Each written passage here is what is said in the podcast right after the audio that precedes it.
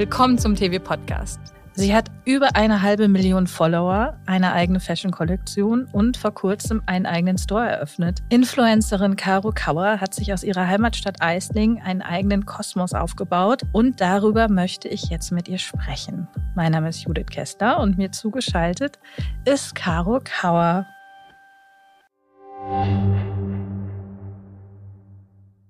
TV Tech Summit, der Digitalkongress der Fashionbranche am 17. April in Berlin. Hier erhalten Entscheiderinnen und Digitalverantwortliche Einblicke in erfolgreiche Digitalstrategien des Fashion Retail, einen Überblick an Trends und Tools zur Digitalisierung interner und externer Prozesse sowie Insights für eine exzellente Omnichannel-Strategie. Sichern Sie sich jetzt Ihr Ticket unter www.dfvcg-events.de slash tech-summit. Hallo Caro, schön, Hallo, dass du da liebe bist. Judith, danke für das schöne Intro. Ich bekomme da auch immer Gänsehaut, wenn man das dann so hört, weil man ist immer in so einer Bubble und ähm, wenn das jemand dann so ausspricht, dann glaubt man das selber irgendwie nie. Ja, das ist ja auch eine bemerkenswerte Erfolgsgeschichte und über die wollen wir jetzt ein bisschen sprechen. Wie wurde denn, erzähl doch mal, wie wurde denn aus Carolina Kauer aus Eislingen, die Influencerin und Unternehmerin Caro Kauer? Das ist eine gute Frage. Ich muss sagen, ich bin da selbst so ein bisschen reingerutscht. Ich habe vor, also 2014 ging es los. Ich habe meinen Instagram-Account gestartet als private Person, als Carolina Kauer, so kann man das, glaube ich, ganz gut sagen. Damals aber noch nicht verheiratet. Ähm, und ich glaube, mein erster Name, ich glaube, das weiß auch keiner, der war Miss Punkt unterstrich Carolina. Also ich hieß damals einfach dann eben noch anders und ähm, ja, dann ging das los mit Insta-Selfies, wie das irgendwie gefühlt auch jeder gemacht hat und habe dann recht schnell gemerkt, dass es eben auf Anklang gefunden hat und dass ich Menschen inspirieren konnte und habe gemerkt, wie viel Spaß mir das macht, Menschen zu inspirieren. Und ich glaube, das war so der Startpunkt, dass ich das dann immer weitergemacht habe und gemerkt habe, dass äh, andere Menschen mir Dinge ähm, vielleicht nachstylen in dem Fall, weil ich zum Beispiel irgendwelche Outfits gezeigt habe und es hat mir sehr viel gegeben und ich glaube, dass ich den Menschen auch so ein bisschen was zurückgeben konnte mit meiner kleinen Inspo. Es war mehr schlecht als recht, muss man sagen. Und irgendwann kamen aber mehr Follower dazu, dann kam die Kooperation dazu, dann ähm, ja, hat das alles so seinen Lauf genommen.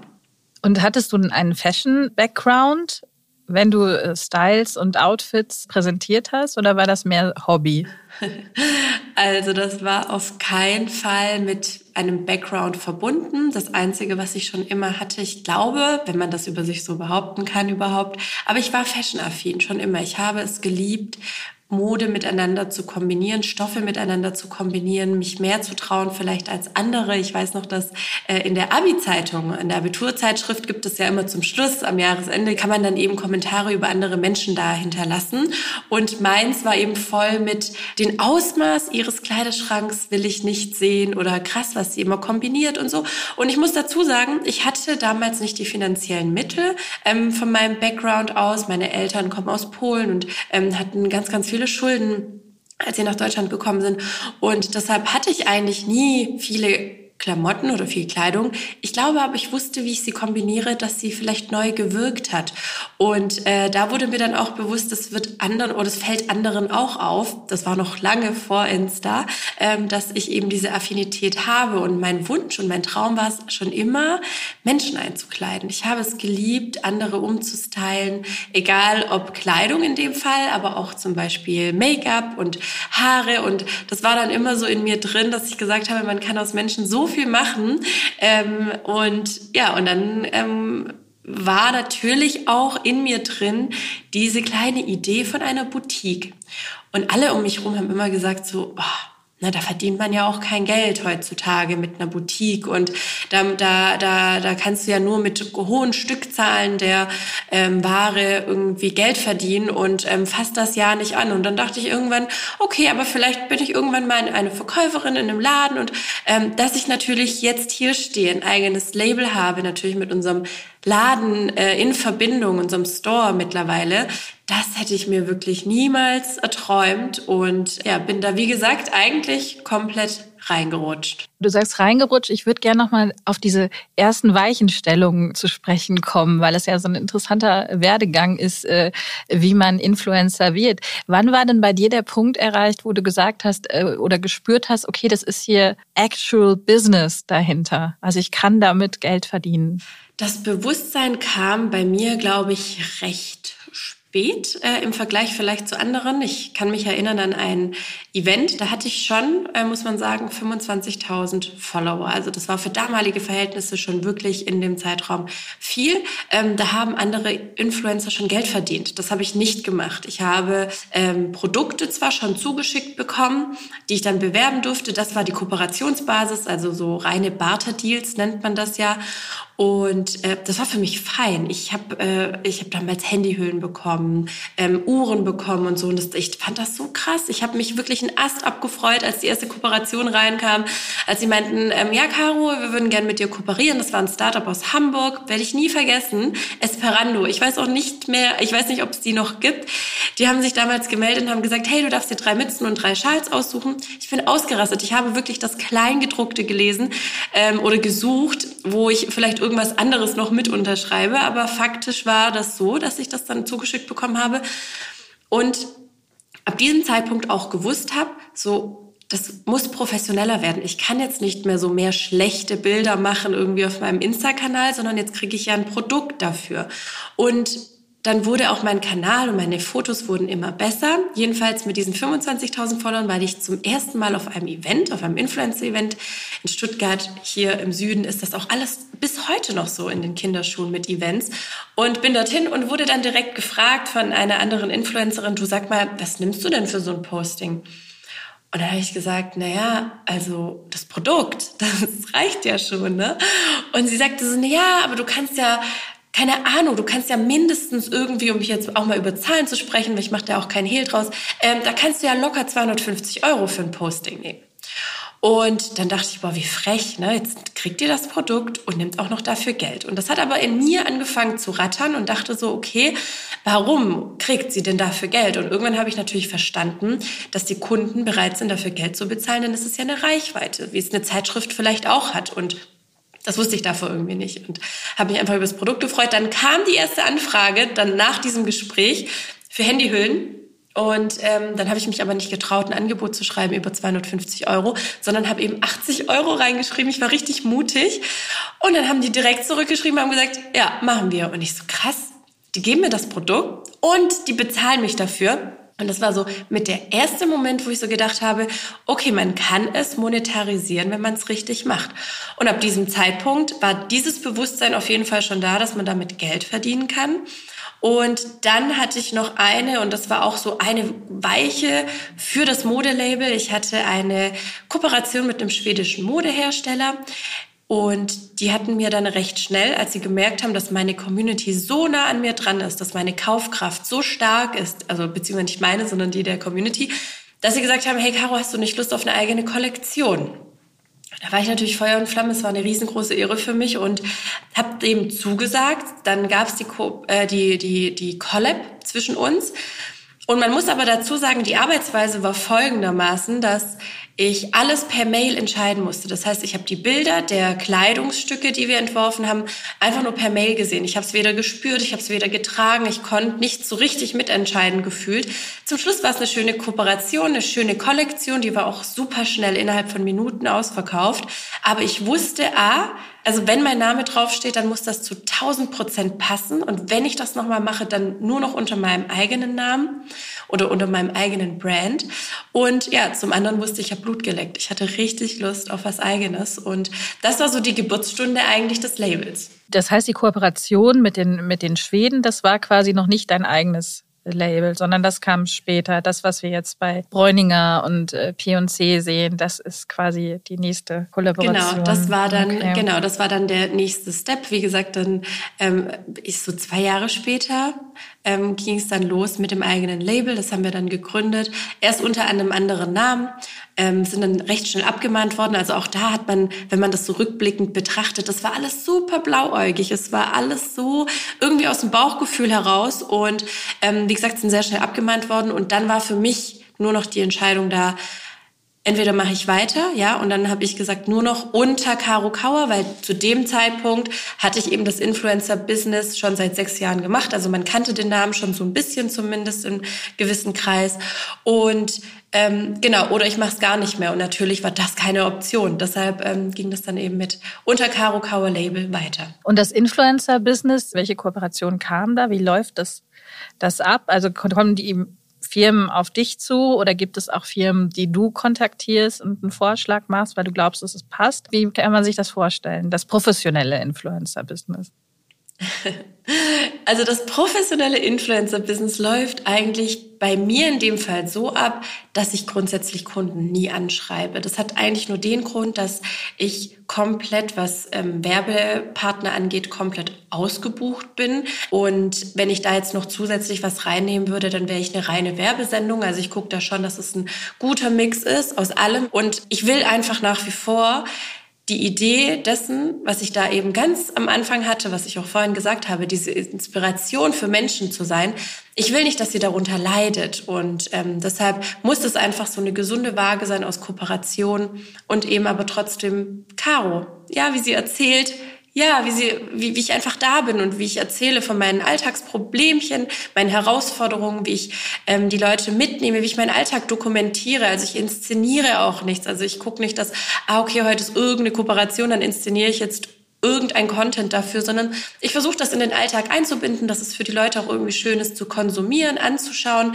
Aber ich möchte mich dabei nicht verlieren. Und deshalb ist es so, dass wir da eine gesunde Mischung eben finden. Und ich noch nie einen Kunden angeschrieben habe. Wir müssen eher gucken, dass wir eben selektieren ähm, in den Anfragen schon. Also ich kriege unglaublich viele Anfragen am Tag und dann schauen wir einfach, was zu 1000 Prozent passt. Und dieses Bewusstsein, muss ich sagen, hatte ich schon sehr lange, weil ich wusste, wenn dieses Produkt, was ich hier in die Kamera zeige, dann klar kann man das schnelle Geld machen. Aber am Ende des Tages landet es beim Kunde XY und spätestens da sieht er, dass es vielleicht ein Quatsch ist, was ich da beworben habe. Und ich glaube, deshalb habe ich ein ganz, ganz großes Vertrauen aufgebaut, dass es eben Produkte sind, die ich zeige, die halt eben, wenn sie dann ankommen, auch gut sind und dass ich sie von Herzen empfehlen kann. Und so ähm, arbeite ich grundsätzlich auch bei der Auswahl der Kunden. Ich habe ganz viele Kunden auch im Fashion-Bereich, äh, weil du das ja gerade schon angesprochen hast. Das ist Bräuninger, das ist About You. Ähm, ich habe mit Farfetch zusammengearbeitet. Armed Angels ist ein ähm, Kunde und man Kopenhagen natürlich mit Schuhen. Also das ist zum Beispiel jetzt die Fashion-Sparte, sage ich mal. Und was super schön ist für mich und was sehr auffällt, ist, dass meine Kooperationspartner lange an meiner Seite sind. Das sind wirklich Jahreskooperationen. Und das zeigt mir einfach, dass es funktioniert und dass ich äh, die Leute catchen kann und dass sie mir vertrauen, wenn ich ihnen was zeige und vor allem, dass ich sie inspirieren kann mit meinen ähm, ja, mit meinen Outfits, mit meinen Daily Inspos und das freut mich dann eben ganz besonders, dass die Kunden das dann auch wertschätzen und nicht nur so eintagsfliegen, einmal eine Story buchen und dann nie wieder da sind, sondern dass wir einfach wirklich zusammenarbeiten und das langfristig. Mhm. Und du sagtest gerade, es muss sich die Waage halten.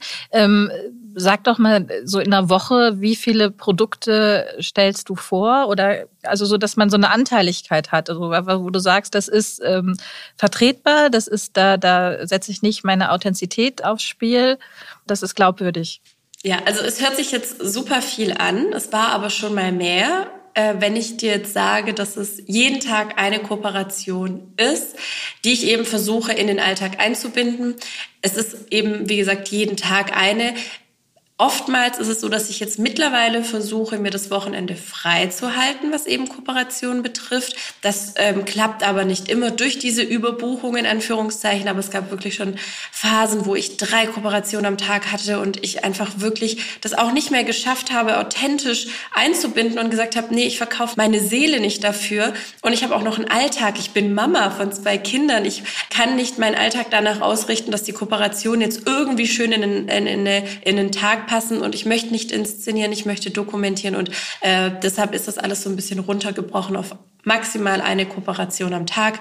Es gibt auch mal wirklich Ausnahmen, da sind es mal zwei, weil es vielleicht noch ein Reminder mit drin ist oder so. Also da ähm, ja, versuche ich aber wirklich die Waage zu halten und das ist wirklich auch noch vertretbar und gut ähm, einsetzbar im Alltag.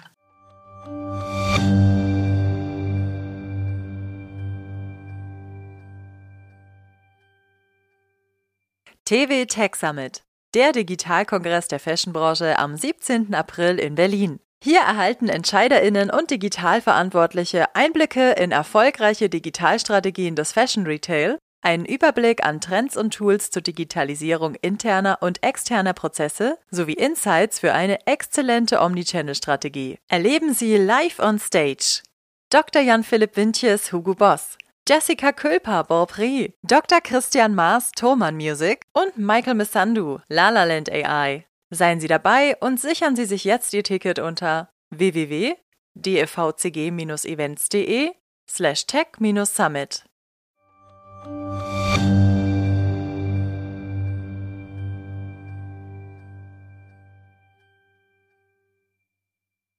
Und was für Kooperationen gibt es? Also wie laufen, welche Form der Zusammenarbeit bietest du an? Was, was wird äh, am meisten gebucht? Also auffällig ist natürlich, dass die Postings so gut wie gar nicht mehr gebucht werden, obwohl ich das so schade finde, weil ich liebe ja die Fotografie und ähm, ich liebe es, meinen Content schön zu gestalten. Mache das aber trotzdem nach wie vor, einfach weil es mir Spaß macht und äh, weil ich nicht nur Dinge mache für eben, wie vorhin schon gesagt, für Geld, sondern weil es meine Passion ist und ich möchte mich da auf dem Weg eben nicht verlieren. Deshalb wird es nach wie vor schöne Bilder von mir geben und ich werde den Account nach wie vor mit ganz viel Liebe und Herzblut pflegen.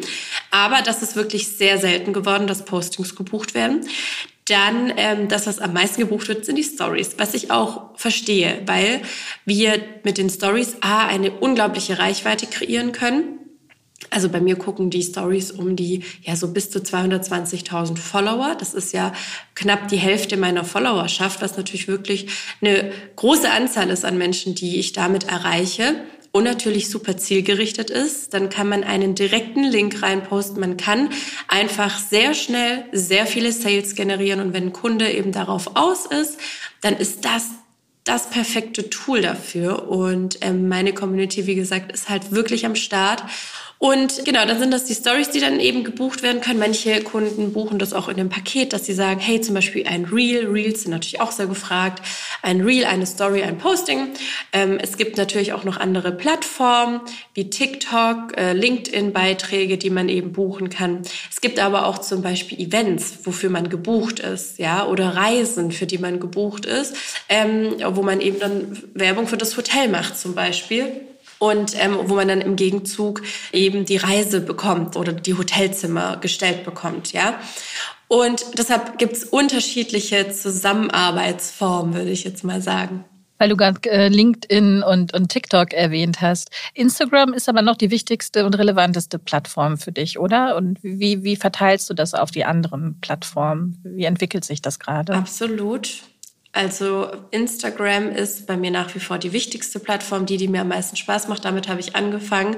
Aber man muss natürlich schon sagen, ich, ähm, da mangelt es bei mir ein bisschen an der Zeit. TikTok wird unglaublich wichtig. Also ist es, es ist schon wichtig, es wird noch wichtiger. Ich merke auch schon bei den Kundenanfragen, dass TikTok mit angefragt wird. Das war jetzt vor ein paar Monaten noch nicht so. Also man merkt, dass die Relevanz jetzt aktuell steigt, was TikTok betrifft. LinkedIn auch das ist äh, eine wichtige Plattform, die ich auch noch viel zu schwiegermütterlich bediene. Aber es liegt bei mir tatsächlich an der Zeit. Also ich bin wirklich fleißig. Ich würde am liebsten alles bedienen können und wollen und mir die Zeit dafür freischaufeln. Aber durch das Mama sein durch meine Unternehmen, ähm, die sich jetzt daraus ergeben haben und ich gegründet habe, bin ich eben auch Unternehmerin und eben Chefin und auch und auch hier muss ich ähm, einfach da sein im Office und ein Ohr für meine Mitarbeiter und Mitarbeiterinnen haben und äh, bin, wenn ich dann wirklich mal im Office bin, den ganzen Tag in Meetings und da fehlt mir einfach die Zeit, die anderen Plattformen zu bedienen. Müsste ich es aber empfehlen, wenn jetzt hier Zuhörer und Zuhörerinnen sind, ähm, dann würde ich sagen, bedient einfach so gut wie alle Plattformen, guckt das TikTok, Bewegtbild, ganz wichtig, auch auf Instagram Reels.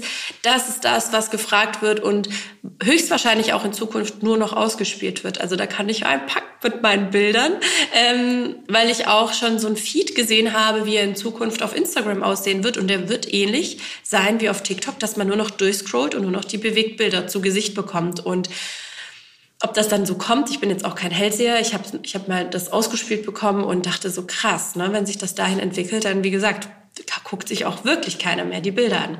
Von daher alles schön bespielen. Man bekommt auch durch andere Plattformen natürlich Reichweite. Kann, das befruchtet sich alles gegenseitig. Und ähm, was ich auch immer ganz schön finde, es zeigt einfach auch eben die Facetten, die man hat und wird dann nicht nur auf dieses Influencer-Dasein beschränkt, was ich auch jetzt gar nicht negativ finde, weil Influencer ist wirklich ein harter Job, es ist ein 24-7-Job, es ist vielleicht nicht körperlich anstrengend, aber man macht sich ultra viel Druck, es ist immer präsent sein, vor allem dann, wenn eigentlich zum Beispiel ein Urlaub stattfindet, genau dann muss man auf Insta als Influencerin präsent sein und das zehrt schon manchmal an den Nerven. Ich möchte mich überhaupt nicht beschweren, ich, es ist ein Privileg, das zu machen.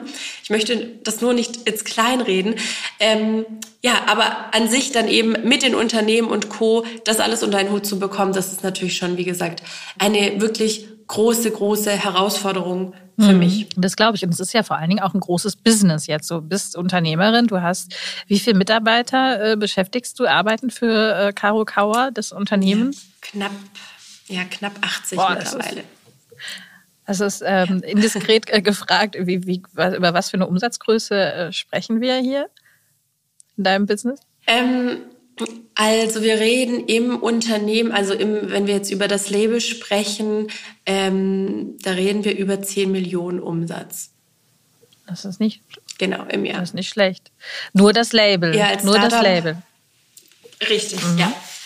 Und ähm, wie viel, du hast gesagt am Anfang, dass du 80, äh, eine, ein Angebot über 80 Euro äh, für den Post geschrieben hast. Äh, was äh, muss ja. man denn ähm, bezahlen, wenn man jetzt eine Story oder ein, einen Post von äh, Caro Kauer 2023 haben möchte? Ja, also da ist man dann auf jeden Fall schon im fünfstelligen Bereich.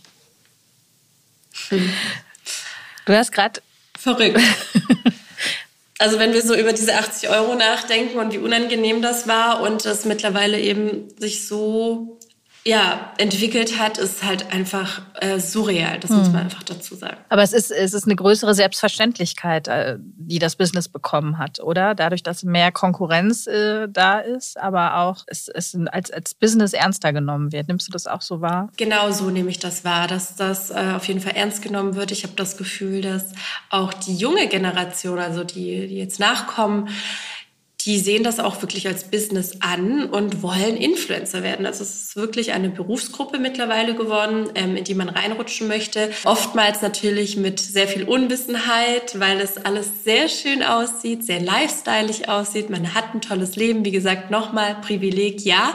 Aber es gehört auch viel Arbeit dazu. Und dafür stehe ich auch, dass ich, ähm, ich kann das nicht so annehmen. Ich kann nicht sagen, oh, tolles Privileg, jetzt hatte ich irgendwie Glück, habe das irgendwie zum richtigen Zeitpunkt gestartet und jetzt ruhe ich mich auf meinen Lorbeeren aus, sondern möchte einfach in dem Fall mich breiter aufstellen. Das heißt, ich bin eben jetzt Unternehmerin, habe die Unternehmen gegründet. Warum? Weil ich einfach weiß und ich blauäugig bin in dem Fall, dass es von heute auf morgen vorbei sein kann. Vielleicht äh, kommen ganz viele Junge hinterher, die dann einfach attraktiver sind für die Kunden. Dann hat man Caro Kauer einfach schon zu äh, tausendsten Male gesehen. Man hat keine Lust mehr auf dieses Gesicht und dann ist man schnell weg vom Fenster. Und deshalb möchte ich das nachhaltig, ja, mir das nachhaltig erarbeiten, dass auch meine Mitarbeiter und Mitarbeiterinnen, dass die hier einen sicheren Arbeitsplatz haben und es nicht nur auf meinen Schultern lastet. Und wenn ich nämlich irgendwann mal vielleicht auch eine Pause mache, gezwungenermaßen, dann möchte ich das Gefühl haben, meine Mitarbeiter sind sicher und die haben hier einen, einen, guten und soliden Arbeitsplatz. Und ich glaube, davon können wir jetzt schon sprechen, dass wir da auf jeden Fall was Tolles aufgebaut haben. Und wir hier in Eislingen, ja, das ist in der Nähe von Stuttgart, das sind 20.000 Einwohner Städtchen, ähm, dass wir hier 80 Arbeitsplätze geschaffen haben. Und das macht mich unglaublich stolz und daran möchte ich festhalten und eben weiter arbeiten. Aber es ist einfach ähm, nicht einfach nur, ich bin Influencerin und äh, reise durch die Welt und zeige nur das Schöne, sondern es gehört viel, viel mehr dazu. Also mein Tag hätte locker 48 Stunden haben können und ich wäre immer noch nicht fertig mit all meinen To-Dos. Ähm, und so ist das natürlich auch der Druck, der in einem wächst, die Verantwortung und aber auch der Druck, präsent zu sein. Das darf man einfach nicht unterschätzen. Und ähm, ja, all das weiß ich nicht, ob das noch, äh, ob das in der jungen Generation da das Bewusstsein dafür da ist, wenn alle Influencer werden wollen. Aber ich verstehe es, weil wie gesagt, ich mache es ja auch unglaublich gerne. Aber du hast ja auch, um jetzt mal so ein bisschen dieses Karokawa-Imperium aufzudröseln, was da alles Teil von ist, du hast ja auch eine Beratungsagentur für Influencer gegründet. Was, was, genau. was bietest du da an und wer sind deine, wer kommt da zu dir?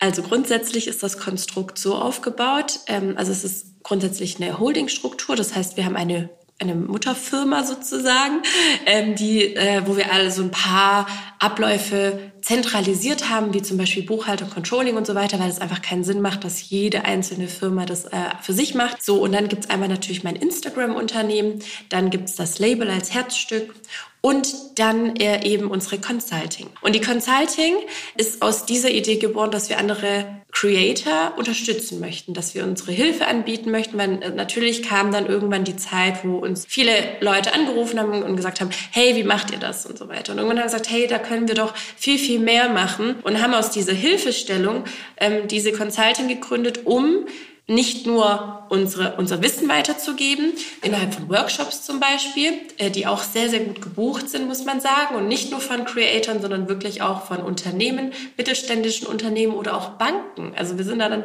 bei Banken unterwegs, wo wir dann eben erzählen, wie die Social-Media-Welt einfach funktioniert. Und dann ist die Kernkompetenz von der Consulting aber die, mit diesem Slogan werben wir auch, Product Creation für Creator sozusagen. Das heißt, es kommt Creator XY zu uns und sagt, hey, ich möchte auch ein Label haben. Sei es vielleicht nur T-Shirts oder auch eine ganze Kollektion oder nur Bikinis oder irgendein Lifestyle-Produkt, Parfüm, Wein, wie auch immer. Wir haben die kompletten Kontakte und ähm, greifen den Creatoren einfach unter die Arme. Und das kann man bei uns buchen wie so ein Baukastensystem. Man kann sagen, hey, helft mir doch beim, äh, bei der Creation des Namens zum Beispiel, äh, meldet auch den Namen an, redet mit den Anwälten, ähm, helft mir bei der Website Webseitenerstellung, produziert es für mich, bis hin zum Fulfillment. Wir haben ja auch unser Lager in-house, unsere Logistik. Das heißt, wir können von A bis Z alles anbieten. Ob zum Schluss ein Influencer nur die Logistik nimmt oder ähm, die Produktion und dann, dann, dann schicken wir das in das Lager von diesem Creator oder in die Garage und er verpackt das selber. Das ist alles ähm, das, was die Consulting eben macht und ähm, da haben wir auch schon einige Kunden, wir haben einige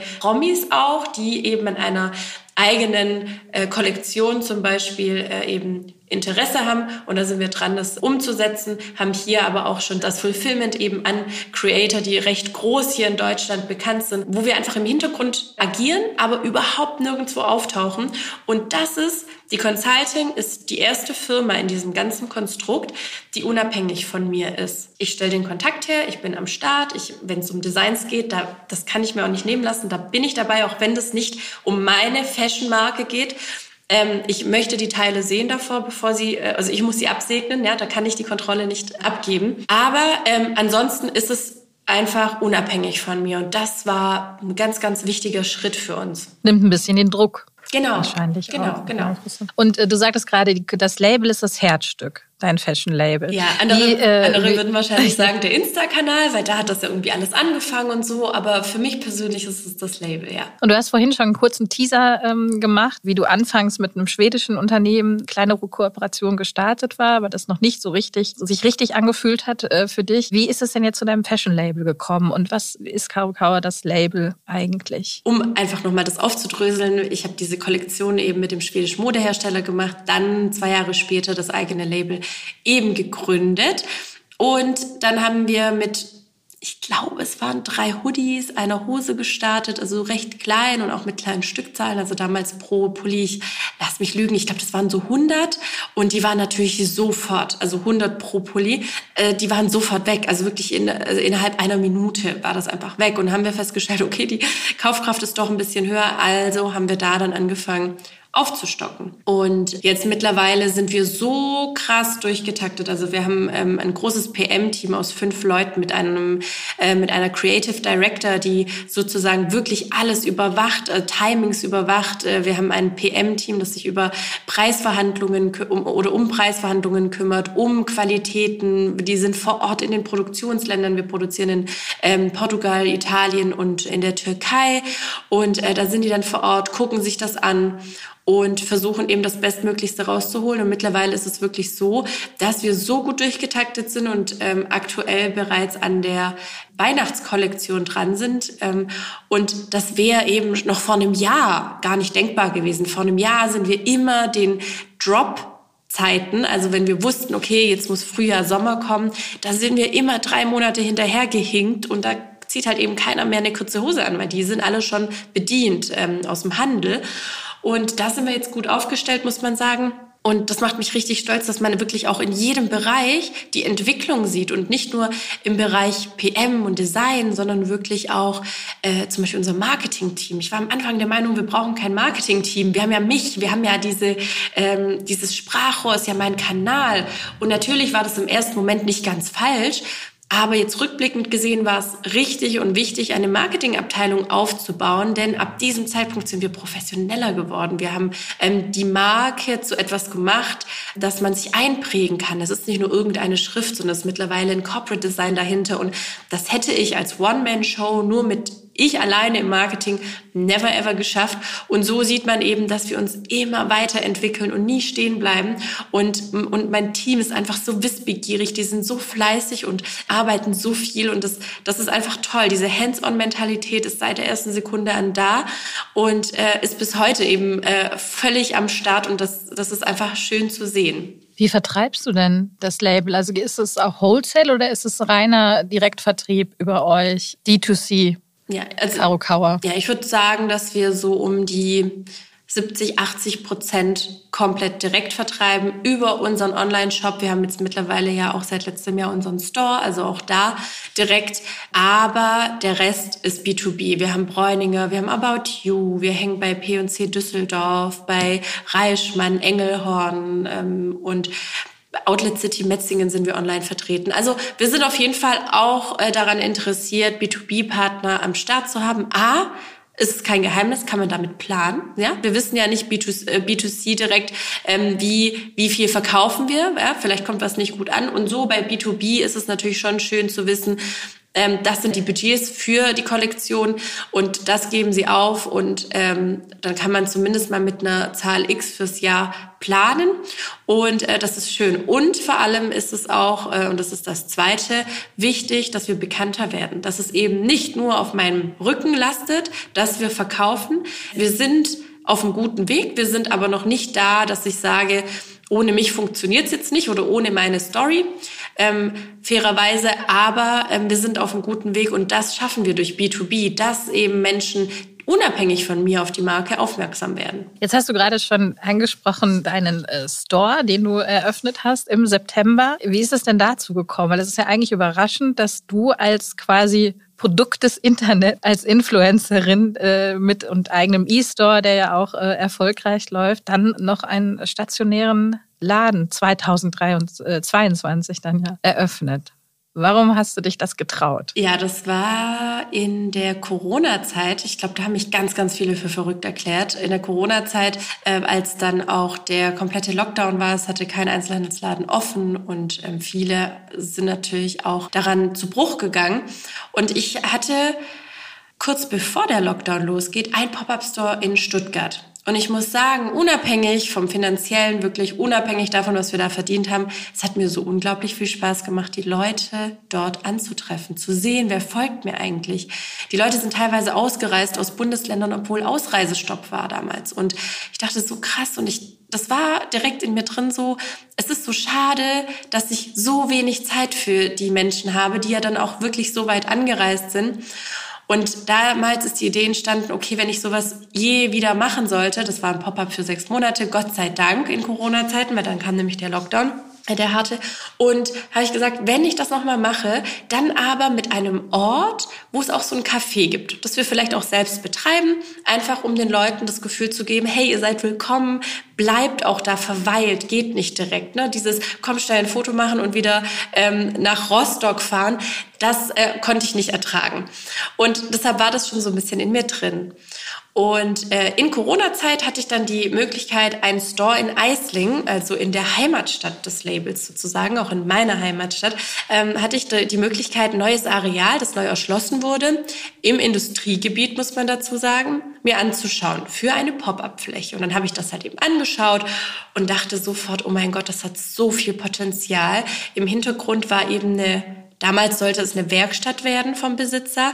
Nebendran war noch ein leeres Ladenlokal und oben drüber auch noch leere Office-Räume. Und natürlich bin ich durchgelaufen und es war noch nichts vermietet und ich habe gesagt, oh mein Gott, hier der Store, direkt daneben das Café, oben drüber das, ähm, die Offices von uns und hinten dran das Lager. Das war für mich direkt, ich kann mein ganzes Unternehmen unter einem Dach führen, weil zu dem Zeitpunkt waren wir gesplittet, einmal in Logistik und einmal in Office das hat sich super gut angefühlt, diesen Ort dort zu schaffen. Und ich war dann eben mutig genug zu sagen, okay, jetzt in Corona-Zeit fangen wir an, das auszubauen und eben Back to the Roots, den Flagship Store letztendlich, also kein Pop-up, den Flagship Store hier in Eisling zu haben, weil ich glaube, dass ich auch so grundsätzlich ähm, immer das predige und vielleicht auch dafür stehe, ähm, dass man nie seine Wurzeln vergessen sollte. Und unsere Wurzeln sind eben hier in Eisling. Und deshalb war das für mich super angebracht zu sagen, okay, dann ist hier auch unsere Labelwurzel und unser Flagship Store.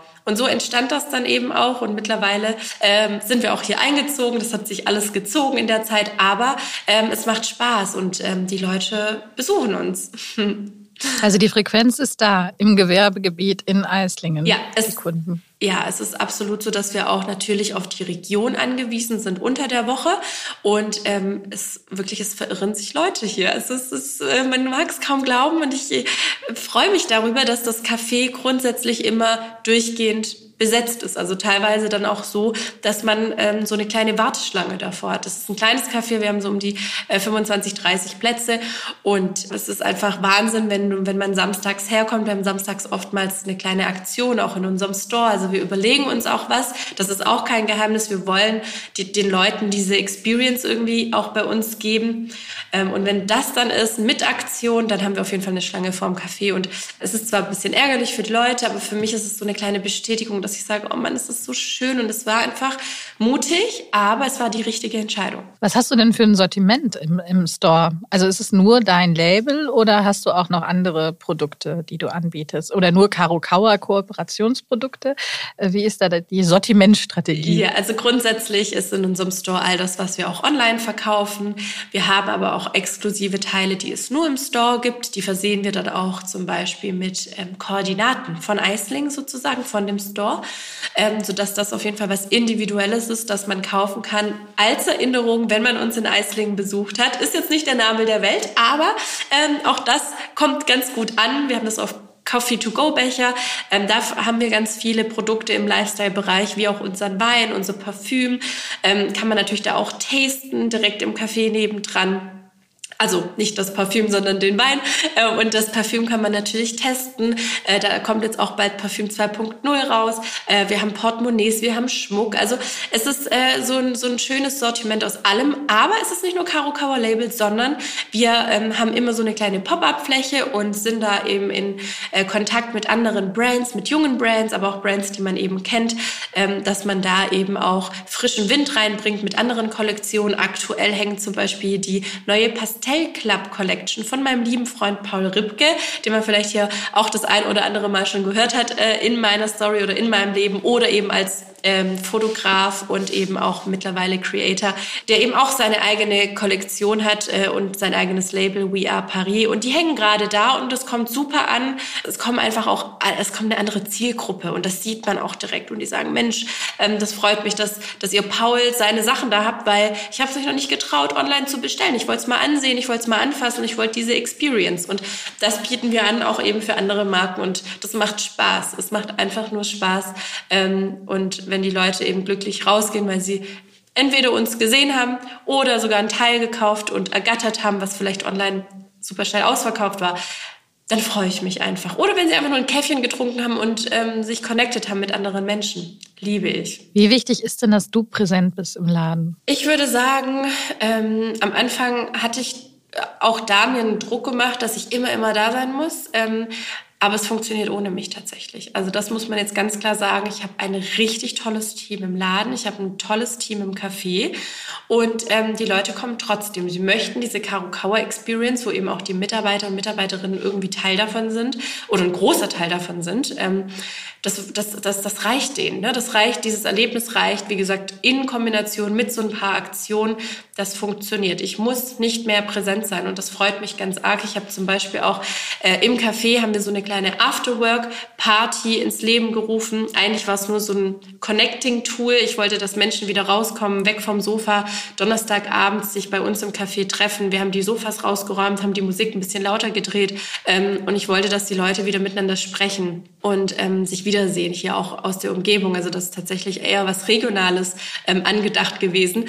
Und mittlerweile ist es eine Partyreihe, muss man sagen. Also wir haben mittlerweile einen DJ drin stehen. Das ist eine Schlange bis zum Store nach vorne. Es ist teilweise Einlassstopp, weil Leute nicht mehr reinpassen ins Café. Und es ist einfach so wie so ein kleiner, ja, wie so eine kleine Party. Und am Anfang dachte ich auch so, boah, ich kann jetzt nicht jeden Donnerstag hier sein, obwohl ich es gerne wollen würde. Ich bin ja auch so eine kleine Partymaus, muss man sagen. Das mag ich ganz gerne. Ähm, einfach zu feiern und einfach mal den Kopf auszuschalten. Das sind für mich die eine der wenigen Momente, wo man eben nicht an die Unternehmen denkt, an all die To-Dos, an die Verantwortung, an was muss ich heute noch zeigen und und und. Ähm, und ja, da ist es aber so, dass das funktioniert und, und auch ohne mich. Also donnerstags ist rappelvoll, ob Caro Kauer da ist oder nicht, das interessiert keinen. Das ist auch wirklich gut so, da bin ich auch nicht beleidigt.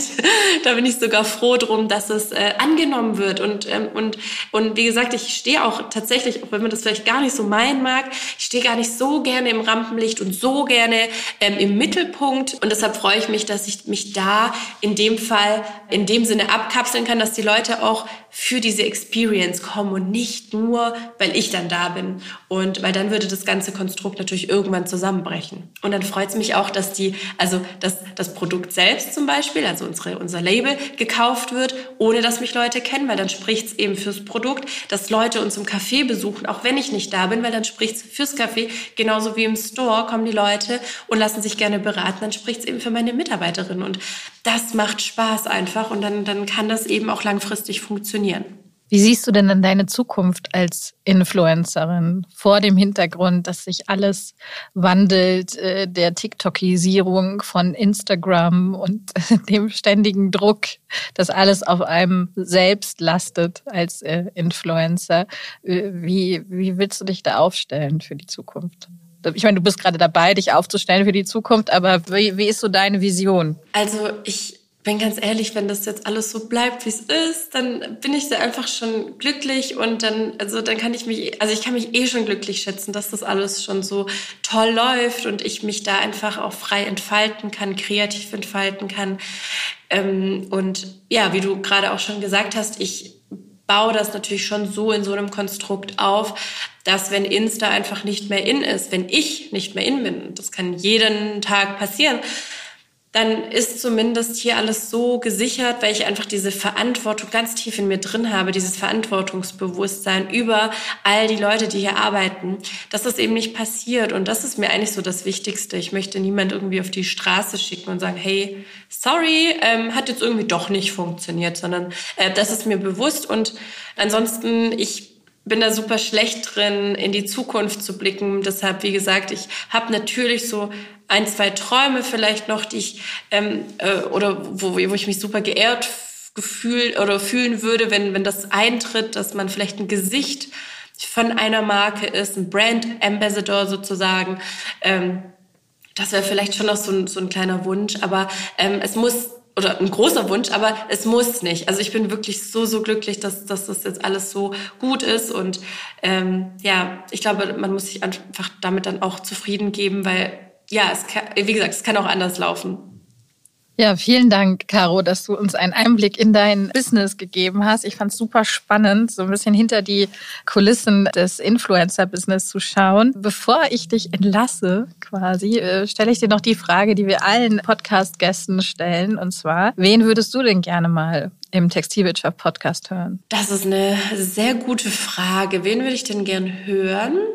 Also wen ich aus dem Modebereich einfach abgöttisch liebe, ist Guido. Ich weiß nicht, hattet ihr den schon mal da? Guido Maria Kretschmer? Nee, tatsächlich noch nicht. Also dann, tatsächlich noch dann bin ich doch für den. Okay, dann rufen wir mal an. Ja, super. Okay. Judith, vielen, vielen Dank. Es hat super viel Spaß gemacht und ich hoffe, ich konnte euch ein bisschen inspirieren, vielleicht mit meiner Geschichte. Das konntest du in jedem Fall. Vielen Dank, Danke Caro, dass sehr. du bei uns warst. Danke. Danke. Tschüss. Danke.